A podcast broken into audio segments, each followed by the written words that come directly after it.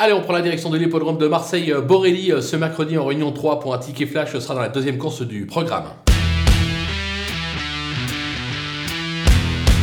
Dans cette épreuve, on va tenter un petit 2 euh, sur 4 avec euh, deux chevaux qui semblent au papier euh, être un peu au-dessus du lot, notamment le numéro 4, Yvon de la Monnerie, incontournable ces derniers temps, ces dernières tentatives, deux victoires, trois accessites, limite inconnue. Une nouvelle fois, ce sera le cheval à battre. Derrière, on va racheter le numéro 5, I Love Jocelyn, qui reste lui sur trois disqualifications, mais avant c'était plutôt pas mal, notamment la saison dernière. Romain Dorieux est assez en forme actuellement, le cheval devrait se montrer sous son meilleur jour, raison pour laquelle on peut tenter le 2 sur 4.